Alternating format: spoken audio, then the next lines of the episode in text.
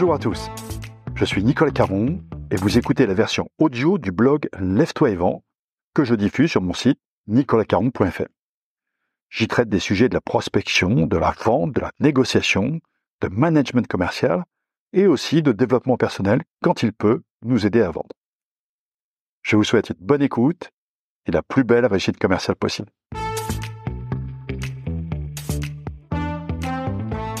Aujourd'hui, un article qui pourrait être de prospection commerciale ou de négociation commerciale. Vous choisirez.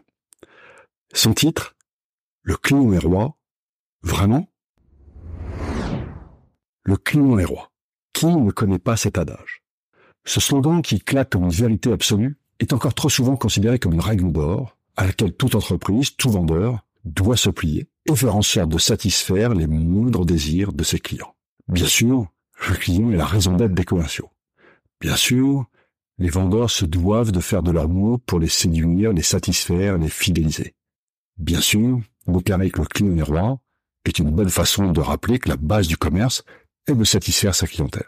Mais attention à ne pas aller trop loin.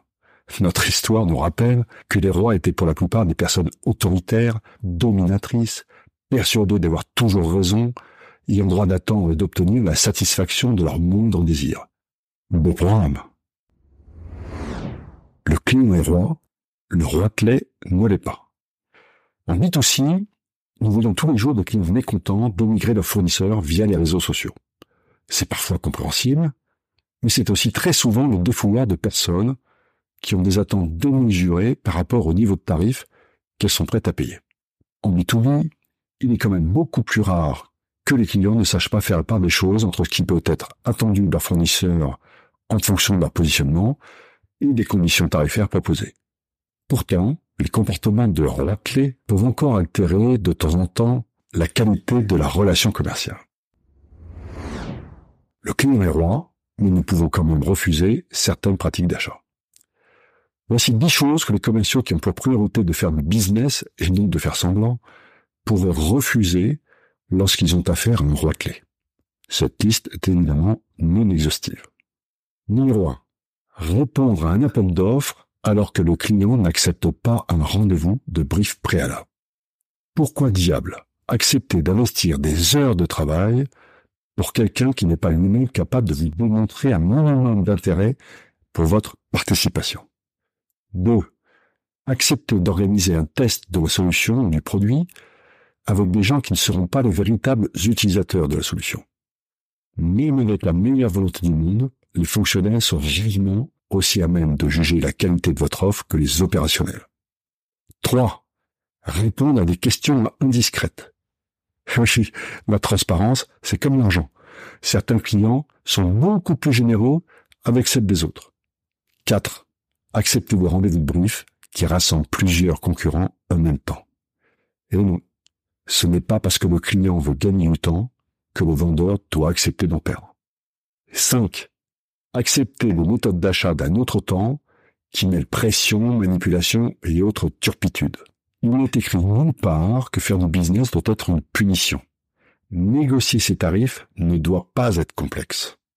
6 accepter de faire un effort conséquent sur la marge, la nôtre, pour pouvoir ensuite, un jour, peut-être, bénéficier de volumes qui viendront rembourser nos efforts au centuple. Et bien, quoi qu'en dise votre acheteur, commencer par perdre de l'argent n'a jamais été une bonne façon d'initier une relation commerciale avec un client. 7.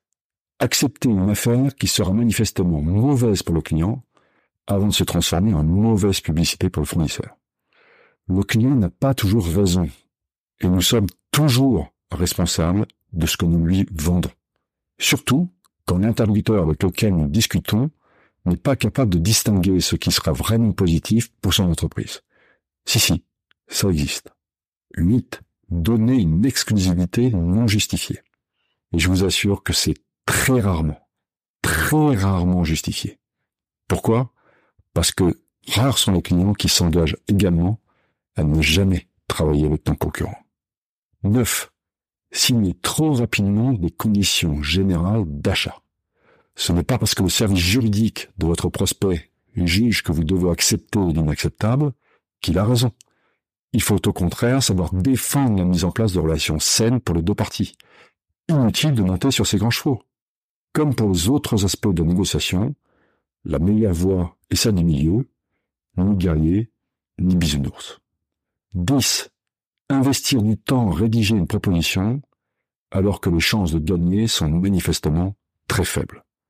Certains acheteurs apprécient de rappeler d'emblée à leurs fournisseurs potentiels qu'ils vont devoir faire face à une large concurrence. Sympa, non En fait, cette non personne, qui attend qu'on nous fasse la meilleure propale possible, commence par nous expliquer que nous avons très peu de chances de gagner.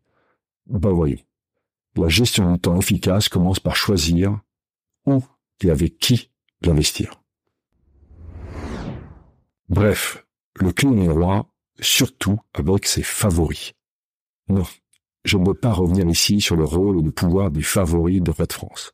Je vais plutôt vous faire part de ce que m'avait l'acheteur d'un grand groupe que j'interrogeais sur ses pratiques d'achat. Vous m'avez dit, mon job, c'est d'être le client préféré de nos fournisseurs importants. Pourquoi? Parce que si je suis le client préféré, je serai le premier informé de leur nouveauté. J'aurai accès plus rapidement que mes concurrents à la crème d'une crème. Et plus vite je peux intégrer le meilleur de ce que nous proposent nos fournisseurs à mon propre cycle de production, plus vite j'apporte un avantage concurrentiel à mon entreprise. Bref, le client est roi quand il est le favori de ses favoris. Le client est roi surtout quand il est un client stratégique. Alors évidemment, toute la question de savoir qu'est-ce qu'un client stratégique?